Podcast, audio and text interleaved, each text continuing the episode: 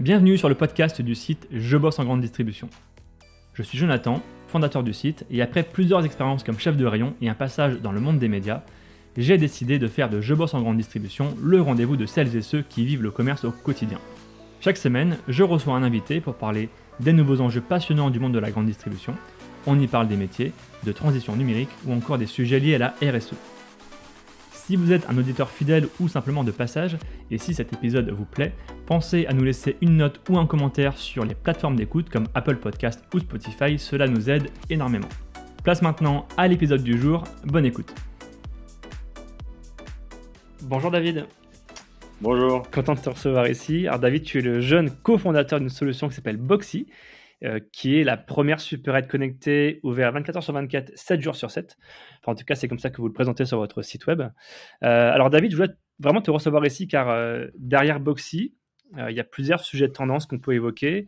moi, quand je vois votre solution, bah, je pense déjà à la technologie, Boxy. je pense au sujet de la mobilité, dont on parle peu dans les médias, mais qui est vraiment clé dans, le monde de la consommation, notamment dans l'accès aux produits alimentaires dans les zones rurales. Euh, au commerce de proximité. C'est assez large et je pense qu'on va pouvoir euh, en parler durant ce podcast. Euh, première question toute simple, David, bah, qui es-tu et c'est quoi le pitch de Boxy? Alors moi je suis donc cofondateur de Boxy avec Tom qu'on a monté il y a 4 ans. Avant ça j'ai un background commercial, j'ai étudié à Lille en école de commerce et on a monté ça pendant nos études. en fait le constat est assez simple. Une personne sur deux en France et principalement dans les pays frontaliers en Europe, Espagne, enfin frontalier à la France, euh, Allemagne, Belgique, on a une personne sur deux qui se trouve à plus de 5 minutes d'un commerce alimentaire euh, de proximité, plus de 5 minutes en voiture. Et donc, ça crée une vraie inégalité de service. nous, notre mission, elle est justement d'aller répondre à, ce, à remailler ce territoire commercial en adaptant le retail au mode de vie des gens qui apprécient encore de vivre dans des territoires périurbains ou ruraux. Et on a pour ça créé en fait le plus qu'une solution, c'est comme tu l'as dit, un nouveau format de magasin, un nouveau retailer. Nous, c'est comme ça qu'on aime bien le définir aussi, qui est en fait le premier réseau de points de vente de proximité de magasins autonomes. Euh, il y a trois grosses particularités. C'est son format, container, c'est un conteneur maritime qui est recyclé, qu'on aménage en, en supérette, qui a besoin de 15 mètres carrés au sol, un peu d'aménagement si nécessaire, et euh, une prise électrique. Une fois qu'on a ça, ce magasin-là est mobile et transportable et donc installable sur n'importe quelle zone de chalandise. On a des magasins sur des parkings, on a des magasins sur euh, des zones industrielles, on a des magasins carrément dans des friches. Euh, et euh, ça, c'est super important pour, le, pour comprendre. Le, justement, tu parlais de mobilité. On a, on a rendu l'infrastructure mobile pour l'approcher de les zones de vie des gens plutôt que la contrainte de mobilité des autres populations à atteindre les points de vente. La deuxième particularité, c'est une technologie autonome. Donc, globalement, parcours client en trois étapes. On télécharge l'application, on crée euh, son compte, donc nom, prénom, mail, carte bleue. On scanne son, Il y a un petit QR code dans la page d'accueil euh, du smartphone. On le scanne à l'entrée du point de vente qui est fermé. Ça fait une préautorisation sur la carte bleue. On peut rentrer dans le magasin, on range son téléphone dans sa poche. Et là, expérience libre-service, type supérette. Je prends les produits, je les repose. Je m'en vais, je suis débité automatiquement. Et donc, ce qui s'est passé, c'est qu'on a euh, des algorithmes de reconnaissance d'image dans, les, euh, dans des locaux, dans des euh, serveurs hébergés en local dans les magasins, et une technologie de capteur sur les points de vente. Et la combinaison des deux nous permet de faire des paniers virtuels et ensuite de débiter le client lorsqu'il s'en va. Et la troisième particularité, c'est l'offre. 250 euh, références alimentaires orientées autour du plaisir et de la gourmandise et de l'impulse, parce que c'est aussi ça, un petit magasin de proximité, ça fait plaisir. quand on voit les 7-Eleven qui s'amusent énormément à innover sur des propres produits. Et euh, évidemment, sur le dépannage. Donc, on a de l'épicerie, sucré et salé, des boissons, des produits frais et un peu euh, d'hygiène d'entretien. Et euh, un positionnement prix qu'on veut être le plus maîtrisé possible, loin de ce que peut être une épicerie traditionnelle de centre-ville où tout, des fois, tout est deux fois plus cher. Et, et donc, voilà, voilà un peu le pitch de Boxy. Quoi. Ça me fait penser un peu à Amazon Go. Alors, Amazon Go, sur la technologie et le parcours client, c'est extrêmement similaire. Donc, technologie de reconnaissance d'image, capteur sur les rayons. La, vraie euh, distinction qu'on a avec Amazon Go, elle est sur la vision. En fait, Amazon Go a pour but de développer une technologie qui s'installe dans des points de vente traditionnels, donc adaptables à n'importe quel, à n'importe quel local, et donc euh, adresse un marché complètement différent, qui est euh, la supérette de centre-ville urbaine, avec déjà de la concurrence. et nous, notre vision, elle est au contraire de prendre cette technologie et de se dire à quoi est-ce qu'elle nous permet de, de, de, répondre comme problématique sur notre marché, qui est le, marché de la grande distribution alimentaire? Et en fait, aujourd'hui, on a un magasin qui est H24, 7 sur 7, installable n'importe où, qui a du coup, qui fait des gains de productivité, et on se dit, OK, on a la possibilité d'installer des magasins là où les concurrents ne vont pas. Et donc, on a une, approche du marché complètement différente. Aujourd'hui, ça représente combien de, de conteneurs installés? Aujourd'hui, une ouais, en France, une quarantaine, principalement en Ile-de-France. On a quelques magasins dans tout, tout pourtour de l'Île-de-France parce qu'on arrive à, en faire le réassort depuis notre entrepôt. On a un rythme d'ouverture cette année moyen de euh, ouais, 2 à 3 boxy par mois. Un rythme qu'on va tenir d'ici à la fin de l'année pour, euh, on espère, euh, atteindre les 50. L'objectif l'année prochaine, c'est d'ouvrir deux nouvelles régions, Auvergne-Rhône-Alpes et Hauts-de-France, pour atteindre les 150 magasins. Comment vous choisissez les lieux d'emplacement? Parce que j'imagine qu'il y a un sujet stratégique, mais aussi un peu politique. Est-ce qu'il faut convaincre les maires, les collectivités? C'est un peu disruptif finalement comme projet, non? C'est, en fait, le modèle de déploiement est unique en son genre dans le retail. Euh, il, se rapproche, euh, il se rapproche plus en fait du développement d'équipements publics. Par exemple, euh, éoliennes. Bah, les gens qui développent des éoliennes, bah, ils ont des, des, commerciaux qui tapent aux portes des mairies, ils leur proposent voilà, mettez une éolienne ici, ça va vous rapporter tant, etc. Voilà pourquoi c'est intéressant. en fait, on est un peu dans cette démarche-là. Donc, en fait, il y a quand même deux temps. Il y a le premier temps, c'est la qualification. Donc là, on est, on reste dans du retail, c'est-à-dire on qualifie la ville, le nombre d'habitants, euh, la proximité ou pas avec un commerce de proximité alimentaire euh, existant, euh, l'étude des flux, comment se déplacent les flux, est-ce qu'on a de la visibilité, est-ce qu'il y a une route nationale, départementale, etc. Donc ça, on fait déjà notre premier nettoyage et, et on s'outille. On a des outils aujourd'hui assez performants d'analyse de trafic piétons et voitures, qui nous permettent assez finement, à 100 mètres, de détecter dans une ville ou un village où est le bon spot pour mettre le magasin. Ensuite, on a une deuxième étape. En réalité, il y a trois étapes, il n'y en a pas deux. La deuxième mhm. étape, c'est il faut qu'on arrive ensuite à créer des, des euh, clusters de magasins. Parce que pour que le modèle soit rentable, il faut que l'entrepôt se trouve à un niveau central de toutes les boutiques satellites qu'on a autour. On ne va pas pouvoir, depuis un entrepôt à Ivry, par exemple, comme on l'a aujourd'hui, faire le réassort d'un magasin qui est euh, complètement euh, à l'ouest. Et donc, euh, une fois qu'on a fait ça, on, a, on réécrème un peu en se disant, bon, bah voilà, dans notre cible marché, voilà notre cible logistique ensuite, dont on peut faire le réassort depuis nos, plateformes.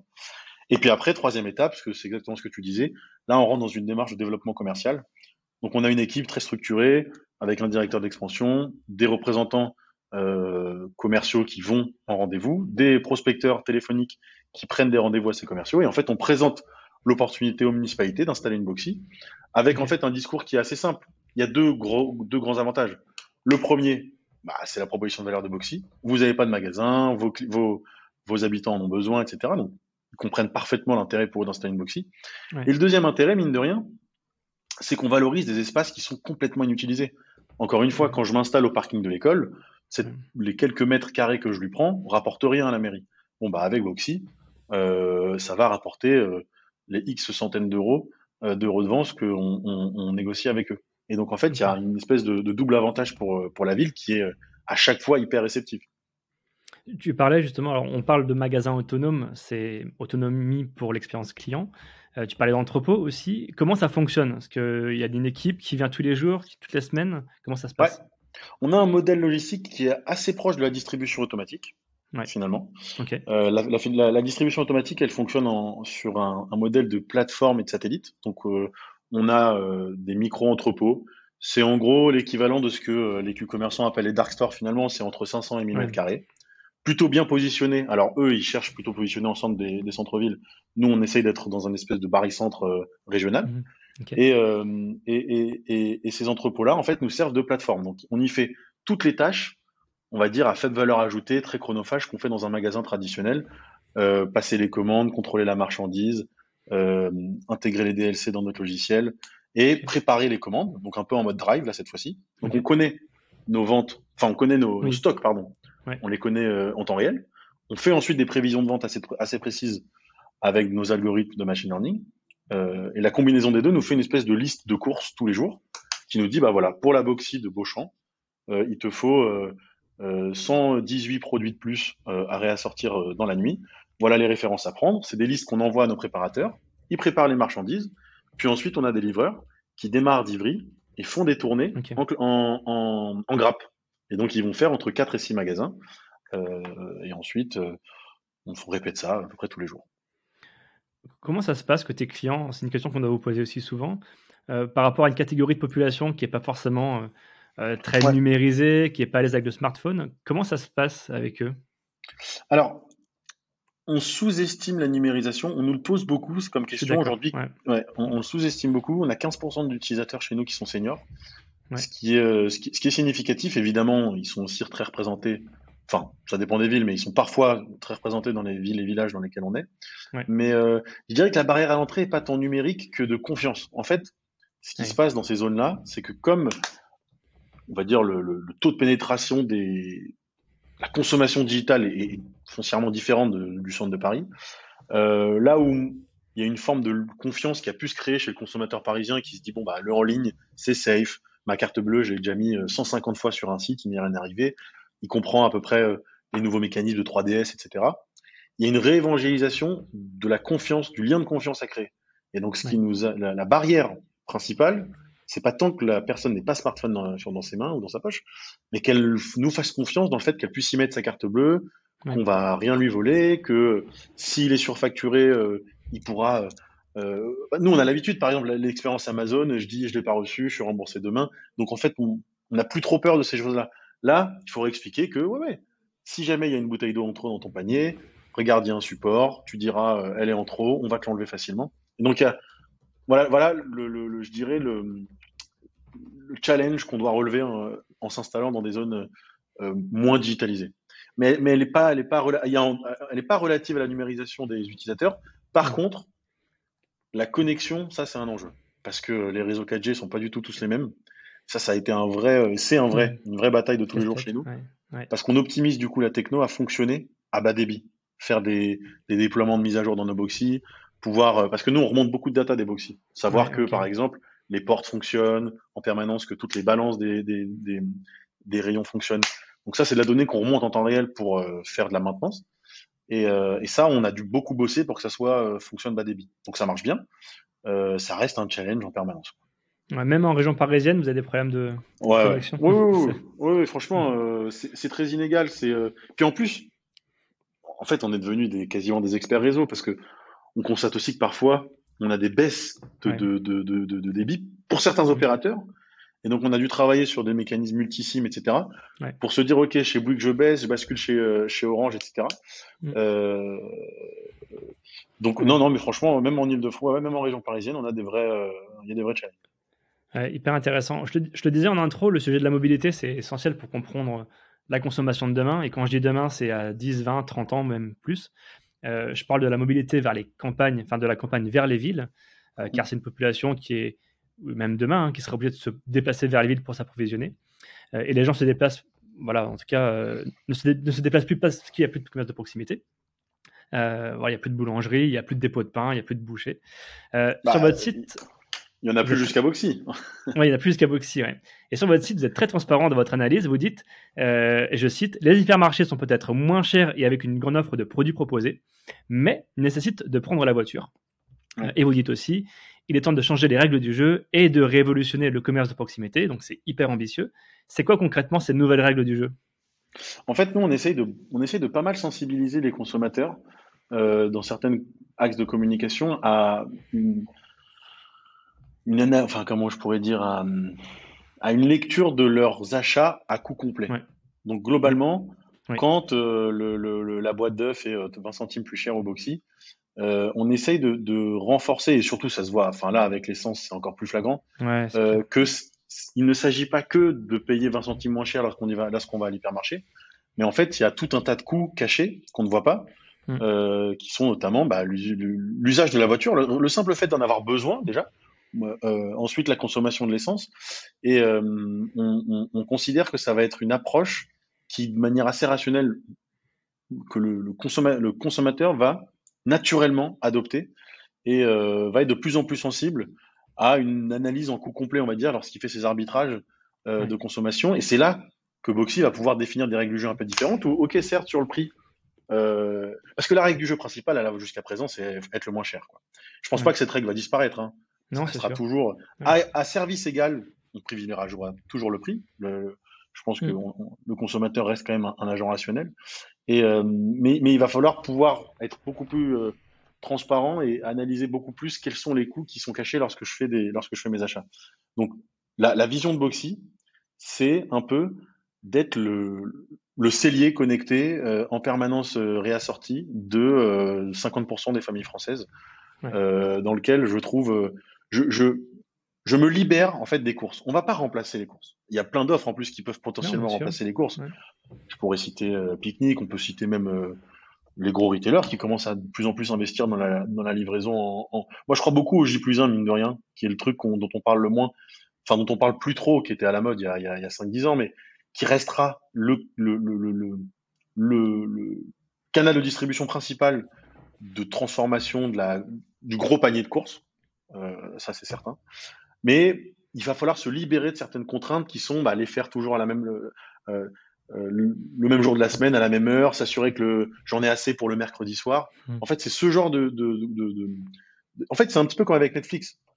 Euh, il y a, si j'étais fan de films et que je savais que j'aimais consommer du contenu toute la semaine, il hmm. fallait que j'aille à mon, à mon loueur de DVD, j'en prenais assez pour euh, faire ma semaine, je lui rendais le dimanche.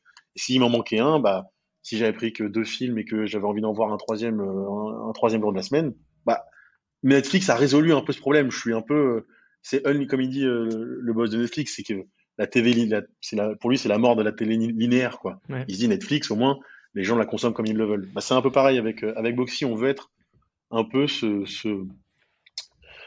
ce, lien, enfin cette manière de se libérer des contraintes des courses euh, alimentaires. Il y a un parallèle en fait. Euh, Netflix a remplacé un peu les cinémas. Euh, demain, alors peut-être Boxy et d'autres acteurs que tu as cités vont remplacer bah, le format hypermarché, qui est un format qui est un petit peu en, difficulté. voilà, il y, y, a de la place demain pour un nouveau mode de consommation. Ça sera peut-être Boxy, tu parlais de pique-nique, on peut citer des HelloFresh, des Frishti, tout ce qui est livraison, plus de commerce, etc. Il y a un grand renouvellement. Il faut presque remettre un peu les cartes sur table et recommencer de zéro. C'est ça qui est intéressant. C'est hyper intéressant. Et, alors, tu vois, le parallèle, il est, intéressant. Netflix a, quand même été, pour l'instant, un contributeur net. C'est-à-dire que on a, tu vois, euh, Waze, Waze, ça a vraiment remplacé les, tu sais, il y avait des bureaux où tu les appelais pour te dire où est-ce comment je fais pour aller euh, dans telle adresse et eux te guider. Là, on est sur un, là, on est sur un remplacement, tu vois. Netflix, euh, je dirais qu'on est quand même plus sur la, création d'un nouvel usage. Les gens, enfin, le taux de remplissage des cinémas, sauf avec le Covid, a jamais vraiment été un, a jamais vraiment un gros impact à cause de Netflix. Parce qu'en fait, on y vit une expérience. Et ça, je pense que chez Carrefour, ils l'ont bien compris avec leur projet mm. de, de, Carrefour réinventé, euh, mm. avec beaucoup de produits frais, d'animation, euh, vivre une expérience, etc. On y met des spécialistes. Donc, je pense que, je pense que par contre, euh, comme tu le dis, il y a la, la, la, taille de marché est en train de grossir via des nouveaux usages. Forcément, on se, on, on se bataille tous la même part d'estomac. Donc, euh, la question, c'est en fait, est-ce que la grande distribution, en fait, la bataille, elle est plus grande distri restauration. elle est là la grande convergence. C'est vrai. Quelle part, quelle part d'estomac boxy, d'abord, prend certes un petit peu à l'hyper et au super dans lequel les gens allaient, mais ils continueront d'y aller quand il y aura boxy. Mais la question, c'est euh, quelle part est-ce qu'elle a pris aussi au fait de prendre sa voiture euh, tel soir pour aller se faire des sushis, finalement j'en ai plus besoin, euh, ou bien d'aller à un magasin pour aller m'acheter tel ou tel ingrédient et, et me faire à manger. Donc, euh, ce, qui est, ce qui est intéressant à analyser, j'irai encore plus loin que ce que tu dis, c'est pas tant de rebattre les cartes dans un, un, cercle circonscrit à la grande distribution, mais j'élargirai à l'alimentaire au, global et je dirais en fait à la part d'estomac. C'est comment on rend l'estomac des populations, il a, c'est celui, c'est lui le marché, c'est lui le marché, tu vois. Et, et, tu vois, pour illustrer ça, nous on a lancé dans 4 boxy une machine à café. Ça a l'air bête quand je le dis comme ça, mais mine de rien, c'est une, c'est, une vraie verticale, quoi. C'est, c'est une vraie machine, tu vois, grain, euh, euh moulu, quali, euh, mm. un bon espresso quasiment meilleur que ce que tu peux trouver dans certains, euh, tu vois, bars, brasseries à Paris, etc. Et, et, et c'est un usage qui est, voilà, c'est un, un, nouveau moment de consommation autour du petit-déj ou du goûter. ça reste de la part d'estomac et de se dire comment est-ce que aussi dans ces villes dans lesquelles je vais, bah, je remplace parce qu'il n'est plus là, donc je tue pas, hein, juste je le remplace. Le, le, le, le, bar tabac dans lequel euh, les gens aimaient bien aller se prendre euh, un, mmh un, un, petit, euh, un petit café, tu vois, au comptoir à 8 heures. Quoi. Et donc, donc ouais, ça va être un moment hyper intéressant. Comment tu vois les choses? Que, Pour créer Boxy, il faut être un peu visionnaire. Comment tu vois un peu l'avenir à 10 ans? Est-ce que tu vois des acteurs qui émergent et qui, seront, qui sont déjà bien installés, qui vont vraiment encore plus progresser? Ou est-ce que tu as encore quelques doutes? Mmh.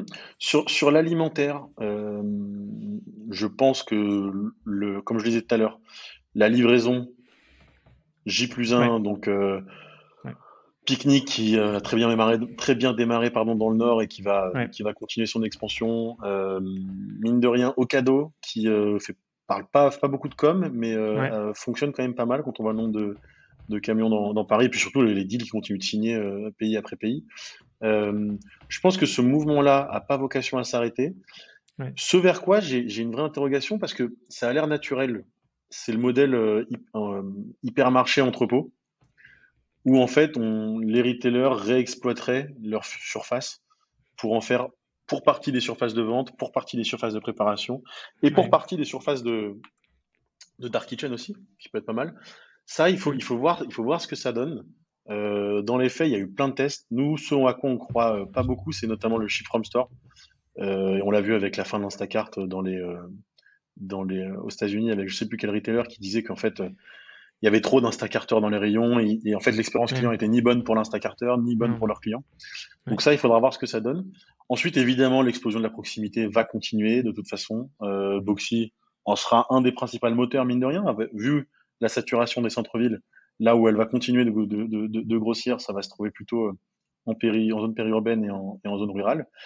Et le mouvement auquel je crois beaucoup, c'est ce que je te disais tout à l'heure, c'est la, la, convergence euh, food et enfin food, du coup euh, restauration et, euh, et, distribution. Et les Américains sont un peu en avance, par pareil les Asiatiques, tu vois, avec du 7-Eleven, qui est devenu une espèce de tu sais plus trop en fait. Le 7-Eleven, c'est euh, à la fin convenience mm. store, mais en fait ils ont un truc à hot dog. Ils font des pizzas. Ils ont créé leur propre boisson granité que tout le monde, que, que, qui est hyper connu là-bas, etc. Ouais. Et parce qu'en usage des actifs, ça fait un sens phénoménal.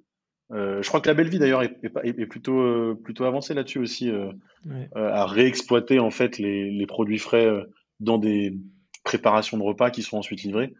C'est le cercle est vertueux. Je trouve que ça fait énormément de sens. Et encore une fois, on se dispute les mêmes parts d'estomac. Donc il y aura forcément quelque chose qui va qui va se passer là-dedans. Un autre exemple, c'est Getir. C'est bête, mais ouais. Getir qui est beaucoup décrié parce qu'en Europe, certes, leur modèle fonctionne pas. En Turquie, il fonctionne bien parce qu'ils sont numéro un, méga ultra leader. Et en fait, en plus de te livrer les courses, ils font maintenant, quand tu, quand tu te mets en Turquie sur l'app, tu peux voir un peu euh, les trucs différents. Et là, euh, laisse tomber, c'est pizza, hot dog, t'as l'impression que t'es dans un, c'est Uber Eats, quoi. Et, et c'est logique. Et puis Uber Eats et Deliveroo, eux, c'est l'autre sens. Ils ont commencé beaucoup euh, food restauration, et là maintenant toute leur com, elle tourne autour des courses. C'est incroyable l'investissement qu'ils mettent en ce moment sur euh, sur le grosserie. Et euh, donc je pense que cette convergence là va, va continuer, va se massifier. Et, ouais. et puis voilà. Quoi les modèles que tu cites, finalement, c'est vraiment dans les zones urbaines. Là où finalement, les... Boxy est plus sur la zone rurale. Ouais, Boxy est plus sur la zone rurale, mais je pense quand même que dans, les, dans, dans mes grosses convictions, le, la croissance de la proximité va, va, va grossir. Ouais. Et on va, et on va, et aussi l'automatisation. Ça, c'est un énorme créneau. Hein. En fait, on n'en parle pas trop dans la French Tech et tout parce qu'il n'y a pas de start-up sexy qui lèvent des fonds et qui disent qu'ils ont fait des trucs de fou, mais il y a plein de petites PME Aujourd'hui, en France, il y a plus de 2000 distributeurs de pizza, par exemple. 2000, c'est ouais. un maillage qui est astronomique en réalité. C'est énorme. Baguette aussi, oui. Bah, pain baguette, c'est 10 000. Ah, c'est 10 000. Euh, tu vois, en Allemagne, en, pardon, en Allemagne, en Pologne, on a Zapka, qui est le 7-Eleven local, ouais. qui développe un concept concurrent de Boxy qui s'appelle Zapka Nano, en partenariat avec un, un, un, un, acteur de, tu vois, qui, qui développe juste la techno. Et, euh, et ben eux, ils innovent en permanence sur de nouveaux services. Donc là, ce qu'ils ont lancé il y a pas longtemps, c'est le hot dog. Donc en fait, tu rentres dans le Zap Canano et tu as un hot dog, enfin tu, tu, tu le payes et tu as une machine qui te fait ton hot dog automatisé. Et, euh, et ça, c'est, tu vois, nous on fait le café par exemple. Moi, mon rêve, c'est que demain, autour de Boxy, mmh. dans tous les villages de France où on est, bon bah en fait les mecs ils ont euh, leur euh, pizza, leur café, leur hot dog, leur beignet, leur mmh. croissant, leur pain, leur leur épicerie, ouais. et qu'on et qu'on recrée un qu'on recrée un, un, un, vrai une vraie zone d'activité quoi. Euh, donc, donc voilà, voilà un peu mes, mes vues sur le marché. Ouais, et, la grande distribution, évidemment, faut pas l'oublier. Il y a des gros acteurs, euh, forcément, ah les Leclerc, Carrefour. eux se sont arrêtés un peu à la, livraison domicile aujourd'hui, qui est en train aussi de, de, se déployer. Euh, il y a des projets aussi secrets, je crois, euh, d'alimenter les zones rurales. Bon, c'est un peu compliqué aussi à mettre en place, mais il ne faut pas les oublier non plus. Je pense que Carrefour, Leclerc, ils ont une force de, force de frappe aussi très importante. Je suis d'accord avec, eux? On a, on a. Alors déjà, je, pour donner, je suis d'accord, je suis vraiment d'accord avec toi. Je pense notamment à une ancienne comme Leclerc, qui est, euh, mm. qui est ultra performante. Franchement, je suis admiratif des modèles, euh, des modèles indépendants. Parce qu'ils arrivent à. Enfin, la qualité d'exécution qu'ils font, euh, c'est assez impressionnant. Et, donc, on a bien sûr régulièrement des échanges. Alors, principalement pour pouvoir fournir la technologie de Boxy ou alors le concept en tant que tel à l'enseigne pour qu'elle puisse l'ouvrir euh, sous sa marque. Voilà principalement le genre de discussion qu'on a. On a eu un peu de discussion sur les appros. Donc aujourd'hui, euh, on, a un circuit d'approvisionnement qui est, qui est, de qualité. On a, on a des prix euh, intéressants, qui, qui vaut ce qu'il vaut avec le chiffre d'affaires qu'on a aujourd'hui. Lorsque demain on fera x3, x10, on, aura forcément à un moment donné à discuter de manière plus sérieuse avec des, des retailers d'un point de vue d'un point de vue achat. Euh, en tout cas, voilà, ça se cantonne à ce genre de discussion. C'est euh, soit pour du B2B, euh, soit pour des achats. parce que dans un idéal, finalement, on pourrait installer Boxy un peu partout en France et ce serait alimenté eux-mêmes directement par les magasins. Bah c'est une vision? C'est une vision qui est possible. en Chine, par exemple, au champ minute, il y a 5 ans, à essayer de faire ça. C'est en fait, si on veut être customer centrique et qu'on veut mettre le client au centre, alors, se baser sur un stock qui n'est pas reliable, c'est déjà faire euh, une entorse à sa conviction. Bah, le, stock en, le stock en linéaire, en vrai de vrai, tu le connais pas. Faut, faut se dire ce qui est, à moins de l'équiper en mode boxy, tu le connais pas parfaitement. Toi, si tu joues ta, ton expérience client, parfois à la ref. Nous, on a certains, certains produits dont on fait le réassort de une référence parce que notre algo nous dit qu'il vaut mieux en rajouter une ah ce jour-là. Si on veut assurer la bonne disponibilité pour nos clients, limiter la démarque, etc., alors on croit quand même beaucoup plus fort dans le micro-entrepôt dédié. Et d'ailleurs, euh, Leclerc s'y est pas trompé, les meilleurs drives sont les, drives déportés. Leclerc fait déjà plus. Ça fait longtemps que. Parce qu'il y a 10 ans, la plus, je crois hein, que la majeure partie des drives étaient encore des drives euh, de, stock de, store picking. Et depuis 10 euh, ans, le mouvement est massif c'est de créer des, stocks déportés et euh, dédiés, euh, dédiés, euh, dédiés au drive. Donc, mais bon, le, le retailer, il a d'autres avantages potentiellement à déployer Boxy. Il a déjà des, il a des plateformes logistiques, il a des bons prix, il a des volumes, etc. Donc, ce serait potentiellement, oui, pour eux intéressant. Nous, ce qu'on croit, c'est que c'est pas tant une question de, de, de distribution à l'ancienne que de maîtrise de la donnée. Nous, la donnée chez nous est en silo, fermé la donnée client, c'est notre app. La donnée produit, c'est notre back-office. La donnée transaction passe par nos systèmes. La promotion, le pricing. Et donc, en fait, on peut capitaliser sur toutes, les, euh, toutes ces briques-là pour, de manière continue, améliorer l'expérience client, la disponibilité des produits, la qualité de l'offre, le, le, le, route planning, donc pour optimiser notre logistique, etc. Et donc, euh, c'est la raison pour laquelle on a la conviction qu'on sera gagnant sur ce marché parce qu'on aura pris le pari d'être vertical et intégré. Voilà. C'est hyper ambitieux. Euh, j'ai une dernière question. Où sera Boxy dans 10 ans? Comment tu vois les choses? Bah écoute, nous, nous ce qu'on aime bien dire souvent, c'est qu'on sera le 7-Eleven 2.0. Donc, euh, dans 10 ans, euh, je peux te dire qu'on aura au moins entre 5 et 6 pays en Europe, si ce n'est plus. Ah euh, si on a entre 5 euh, et 10 000 magasins, ça pourrait être ça, on, commence à avoir des, rythmes intéressants. En fait, si tu veux, dans 10 ans, Boxy doit être associé dans la tête du consommateur à Starbucks, Domino's Pizza, 7-Eleven. En fait, tu vois, c'est ce genre de concept très fort. Euh, à offre restreinte, hein, Domino's, bon, bah, il y a 15 pizzas, Starbucks, en final, il y a une quinzaine de produits, et en fait, la majeure partie des gens en prennent 3 ou 4. Euh, mais c'est rentré dans le quotidien de leur vie. C'est le, le, tu vois, et c'est très répétable. Domino's, ils ont compris où est-ce qu'il fallait mettre des, magasins Domino's. Bah, ça fait 15 ans que les mecs en bourse, alors avant la crise, ils, surperformaient les, cours d'action de la tech. Euh, pareil pour Starbucks. Donc nous, notre vision dans 10 ans, c'est d'être, de trôner parmi ce genre de service dans la tête de nos, de nos consommateurs. C'est tout le mal que je vous souhaite. Le sujet, le projet est passionnant. Bah, je vais suivre ça avec attention et j'espère que nos auditeurs euh, auront apprécié cet échange. Avec plaisir, merci beaucoup pour l'invitation. Merci, à bientôt. Merci David, à plaisir. Merci, à bientôt. Au revoir.